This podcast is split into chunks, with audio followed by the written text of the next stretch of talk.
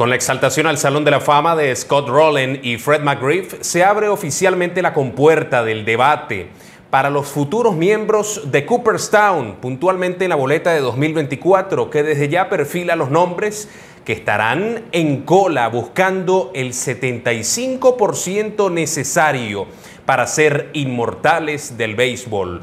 De ese tema, más los venezolanos involucrados, en particular Omar Vizquel y Bob Abreu, Estaremos hablando en este episodio de Haces Podcast, Alfonso Saer, el narrador, y Alfonso Saer Gómez. Bienvenidos.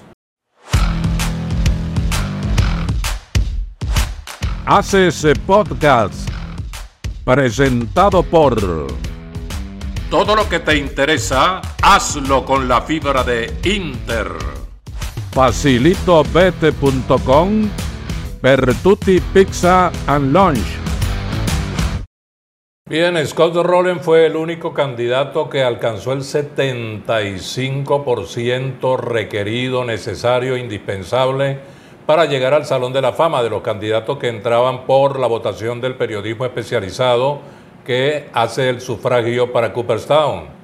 En otro lado, la era contemporánea, el grupo de la era contemporánea, tomó la decisión de elevar a Fred McGriff, un gran bateador que conectó casi 500 cuadrangulares y tuvo mucha capacidad bateadora durante toda su carrera en el béisbol de grandes ligas.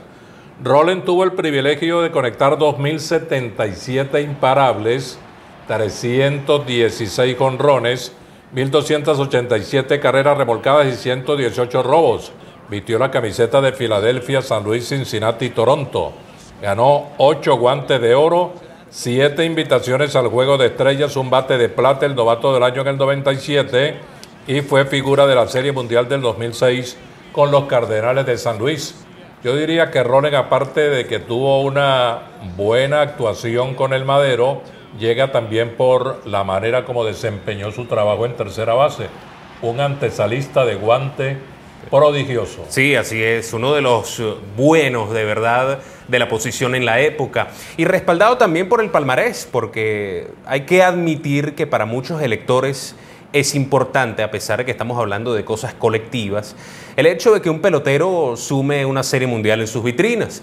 Amén de que fue galardonado con, ya lo refería Alfonso, por su calidad, múltiples eh, bates de plata, distinciones que hicieron de Scott Rowland un pelotero indudablemente eh, interesante para la época. No debe haber sido el mejor en ningún punto de su carrera, sí uno de los mejores, eh, pero eh, entra por delante de otros nombres que uno considera eventualmente una fija en Cooperstown. Así que indudablemente contaba con la venia y con el agrado de la gran mayoría de los votantes, que es a fin de cuentas la gran aspiración que todo pelotero tiene, ya después de retirado, para estar en Cooperstown. Roland pasó prácticamente con los gustos, 76.3, necesitaba, como ya dijimos, 75% de los electores. Helton quedó, Todd Helton quedó con 281, 72.2 muy cerca. Pudiéramos estar hablando de un futuro Salón de la Fama dentro de muy poco, quizá en la próxima elección. Billy Wagner 265 votos, 68%, Andrew Jones 58.1%, Gary Sheffield 55%, Carlos Beltrán 46% y luego Jeff Kent, Alex Rodríguez, Manny Ramírez, Omar Vizquel que llegó a tener más del 50% de la votación en algún momento, pero lamentablemente otros factores han incidido de manera directa, lamentable, en la votación de los periodistas por Omar Vizquel que tiene, a nuestro juicio, indudablemente los numeritos, los guarismos, las estadísticas, la trayectoria, todo lo necesario en el terreno de juego para llegar a Cooperstown. Pero otros factores que no vamos a analizar, que todo el mundo conoce, han impedido, quizá de manera definitiva, ojalá no fuera así, que Omar Vizquel llegue al Salón de la Fama de Cooperstown. Sí, va en caída libre en cuanto a votos. Ojalá tuviera una recuperación, pero las tendencias de ese tipo en general no se equivocan cuando uno ya puede presagiar lo que viene para Omar Vizquel en las papeletas. Hay casos incluso desestimados entre las acusaciones que tuvo en un pasado no tan lejano, pero la gente ha tomado eso como, bueno, un rostro de Vizquel que, que cambia la perspectiva sobre sus méritos para el Salón de la Fama. Muchos dirán, bueno, aquí compete lo deportivo. Está claro que lo extradeportivo influye muchísimo en la decisión de voto de muchos de los electores y digamos que eso viene en una línea que empieza bien arriba con el uso de sustancias prohibidas, que no es el caso obviamente del venezolano, pero allí, de allí hacia abajo, cualquier consideración o cualquier duda siquiera que exista en algún aspecto moral del pelotero, ya el votante empieza, el elector empieza a decir, bueno, tal vez, tal vez no, y así es como de un cincuenta y tanto por ciento ya vemos a Omar Vizquel con menos del 20. Yo voy a tocar un tema interesante a propósito de Roland y es el caso de Bob Abreu.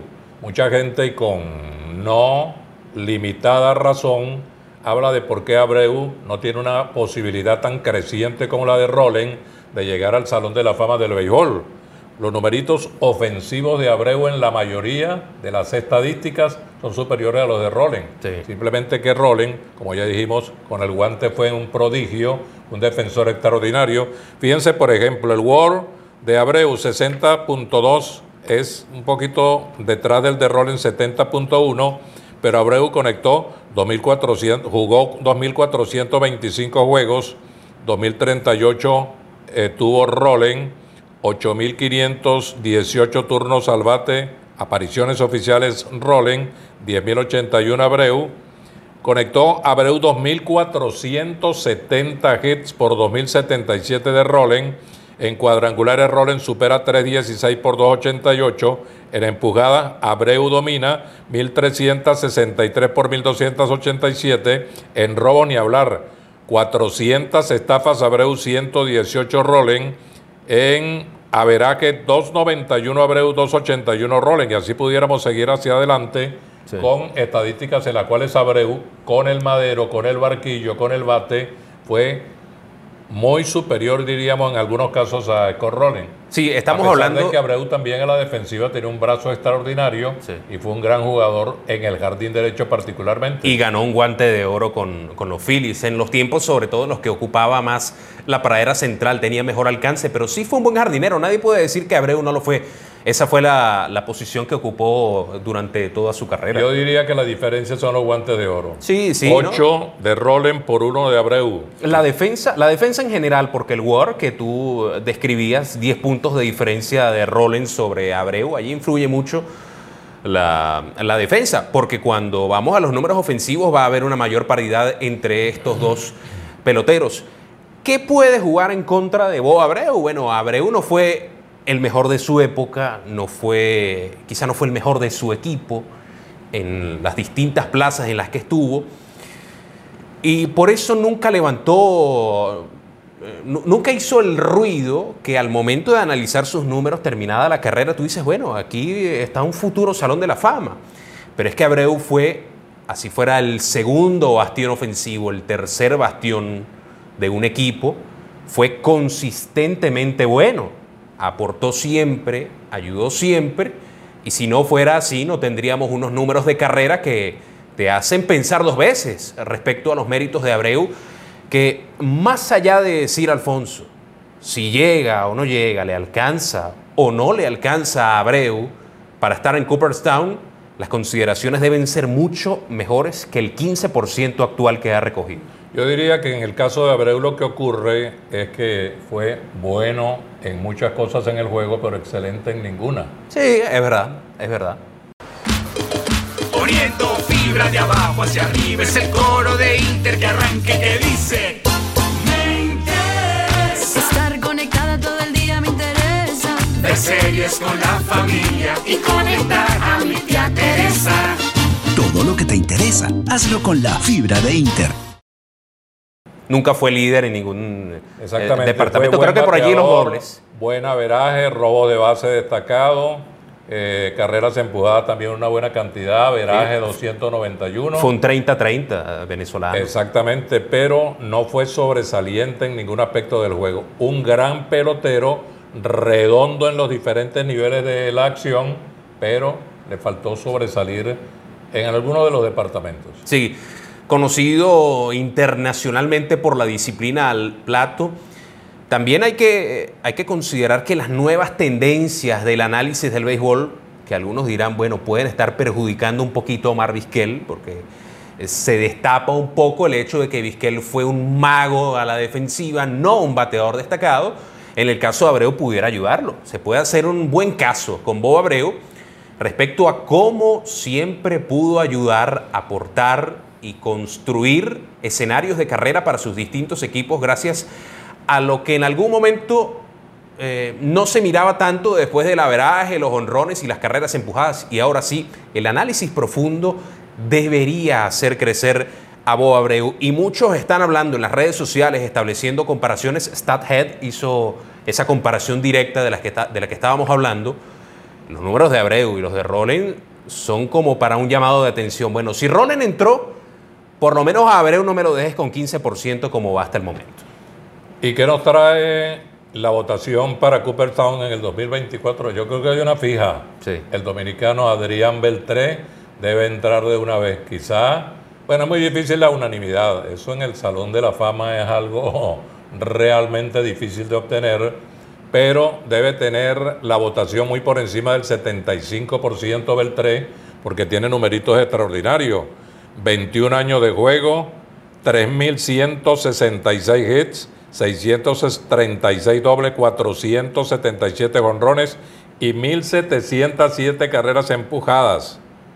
Realmente impresionante el expediente beisbolero de Beltré. Yo una vez te escuché un comentario, Alfonso, eso lo habrás dicho hace cerca de 10 años, quizá un poco más. ¿Qué pelotero tan poco publicitado es Adrián Beltré? Lo dijiste en ese momento, un pelotero en actividad y el tiempo dio la razón, terminó entrando al club de los 3.000 imparables, más de 600 dobles, gran promedio al bate toda su carrera, excelente tercera base, Adrián Beltré.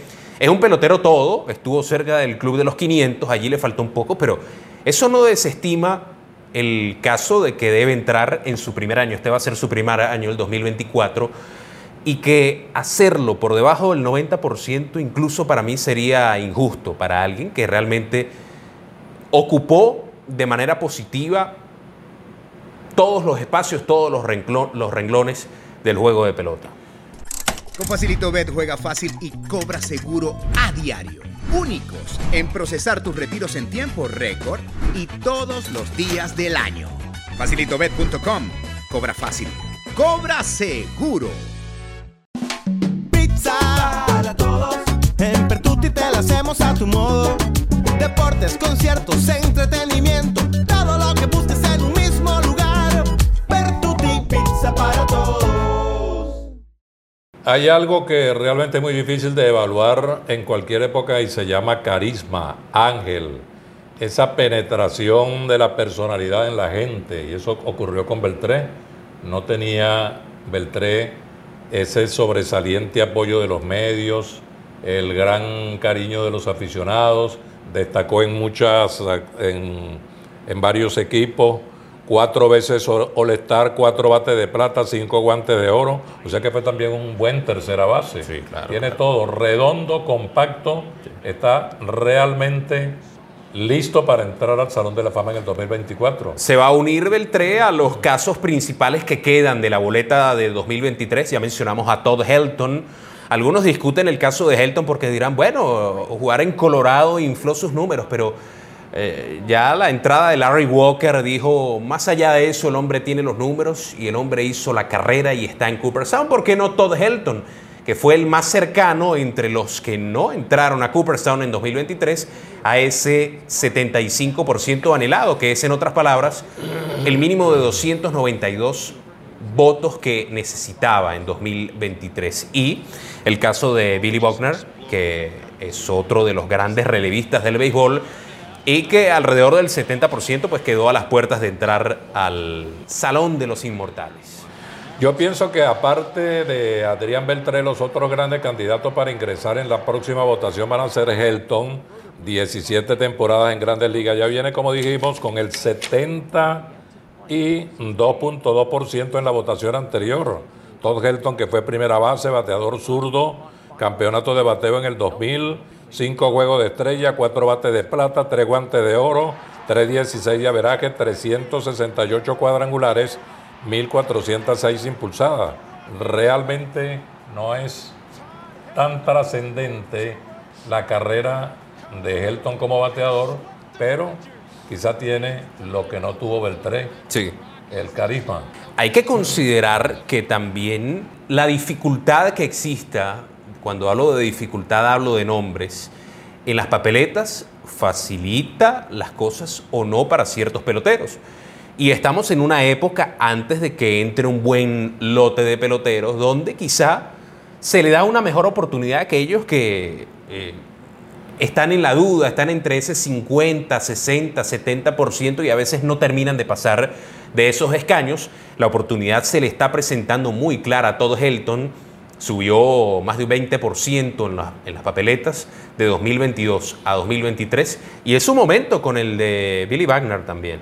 Wagner salvó 422 juegos, se retiró en el 2010 después de 16 años de carrera, está en su novena participación en la votación del Salón de la Fama, busca su placa en Cooperstown, subió del 51% al 68% en la votación anterior y pues mm, tiene bastante chance de ingresar Wagner, Sí. junto con Helton y naturalmente con Beltré. Yo creo que son los tres grandes aspirantes, los tres primeros candidatos para arribar al Salón de la Fama en el 2024. De todos los nombres que ha dicho Alfonso hasta el momento que estuvieron en la boleta de 2023, Jeff Kent es el que va a tener en la próxima oportunidad su última.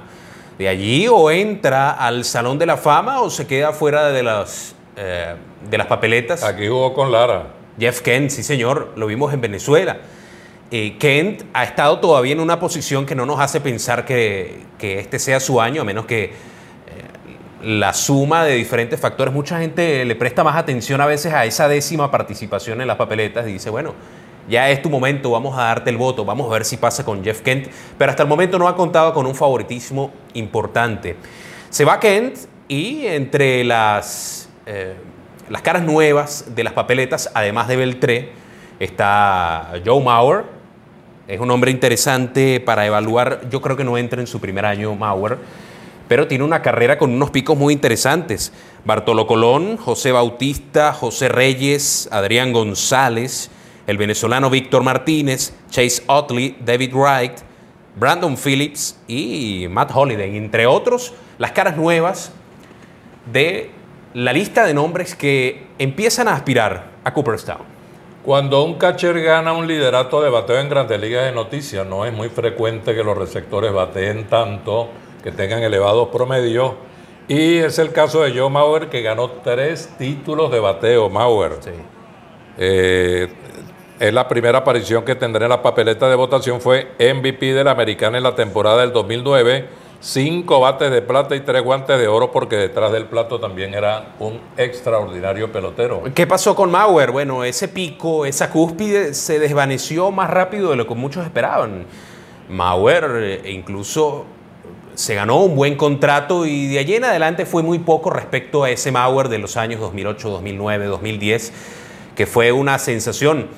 Nunca fue un receptor absolutamente bueno, pero es que el bate hablaba por él. Y, y hacerlo de la manera que lo demostró, poner los números, los dividendos, los logros que suma en su carrera en una buena época y ser considerado, al menos en algún momento, el mejor catcher de la liga americana, que es ese tipo de cosas que yo digo también influyen, en algún momento de su época pudo hacer pudo ser considerado por muchos o por algunos el mejor en su posición, así no tuviera la mejor mascota, no tuviera la mejor defensa detrás del plato, va a ayudar a esta presentación del caso Mauer a partir de 2024. En resumen, para hacer podcast, Adrián Beltré, Adrián Beltré seguro. Todd Helton y Billy Wagner deben entrar en el 2024 en Cooperstown. Así es, eh, habrá que ver casos como Andrew Jones. Andrew Jones debe Va a crecer. mejorar, va a mejorar. Va a mejorar, debe mejorar. Hay casos que deben mejorar. Carlos Beltrán puede hacerlo.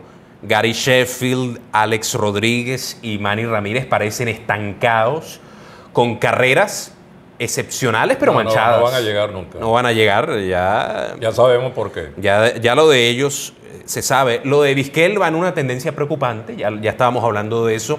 Lo de Abreu debería ser lo opuesto, ojalá eh, em- se empiece a ver ese lado de Abreu en, en el que, bueno, realmente podemos destacar su aporte y podemos decir realmente es un pelotero para considerar y al menos con superar el 25 o el 30% estaría dando un gran salto Bob Abreu. Y hay alguien que se quedó en el camino para entrar al Salón de la Fama en la votación regular. Mucha gente ha esperado, entre ellos nosotros, que esté en el Salón de la Fama en algún momento, David Concepción. David hizo muchas cosas, muchos numeritos brillantes, destacados, sobresalientes. Eh, ganó guantes de oro, fue capitán en uno de los mejores elencos que ha tenido el béisbol de Grandes Ligas, los Rojos de Cincinnati de los años 70. Concepción tenía una categoría, una clase única, pero no consiguió lo suficiente. Hizo campaña a la gente para tratar de incentivar a los votantes por David Concepción. Y hay mucha gente que cree en Cincinnati, que fue su casa en Grandes Ligas, que Concepción debería estar en el Salón de la Fama. La esperanza, Alfonso, de- del público, de los venezolanos, pero sobre todo de los muchos seguidores en el mundo que tiene David Concepción es que entre a través del comité de la era contemporánea. Fred McGree fue el caso de, de 2023 con eh, la aprobación unánime de los 16 miembros que se encargan de evaluar en el comité y de designar eh, quién puede entrar por esa vía al Salón de la Fama. Ojalá sea el caso de Concepción y yo sospecho con, con el deseo de equivocarme y que todo ocurra a través de las papeletas regulares, pero quizá ese también termine siendo el camino de Omar Vizquel. Para ir a Cooperstown, el comité contemporáneo, una alternativa para aquellos que no lo lograron por medio de los votos regulares, por el tiempo en el que estuvieron como candidatos al Salón de la Fama del Béisbol de las Grandes Ligas. El Salón de la Fama se caracteriza por tener también controversias, polémicas. Mucha gente dice por qué Willie Mays, Ken Griffey Jr., fulanito de tal, tantos peloteros que tienen numeritos verdaderamente, Han Aaron, no entraron por unanimidad.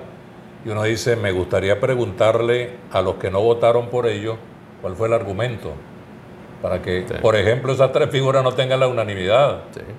¿Cuál será la explicación para que Albert Pujols no reciba un voto? Si es que, bueno, ojalá sea, Albert Pujols debería ser unánime, pero ahí es donde vamos al caso. Ocurrió con Derek Jeter que le faltó uno. Eh, Derek Y Jeter el le faltó. periodista que no votó por él dijo es que yo quería que todo el mundo supiera que fui yo. Ah, bueno. Ah, ah, eh, eso pasa. El, el tema del protagonismo, del voto, a veces toma, toma un lugar innecesario en, en esto de, elegir, de, de sufragar, pero bueno, ojalá no sea el caso de Albert Pujols, por ejemplo, y de algunos otros que seguramente, eh, no hablo de unanimidad con Adrián Beltré, pero que reciban el lugar que merecen en el porcentaje de votos y que sepamos a final de año, a principios del año que viene, quiénes son los miembros del Salón de la Fama 2024. Pujol debería entrar por unanimidad. No, no conectó 500 honrones ni 600, metió 700. 700, sí. Bateador de época y de punta a punta. Con sus bajones, sí, pero el remate de, de- de carrera es legendario. Pujols, Cuatro bateadores en la historia sobre 700 cuadrangulares. El último de ellos, Albert Pujol. Pujols es de un club súper, súper exclusivo de la pelota y ojalá tenga su lugar. Bueno, esto sí da para debate, así que con sus comentarios, con sus opiniones en las redes sociales, seguro tendremos mucho de qué hablar.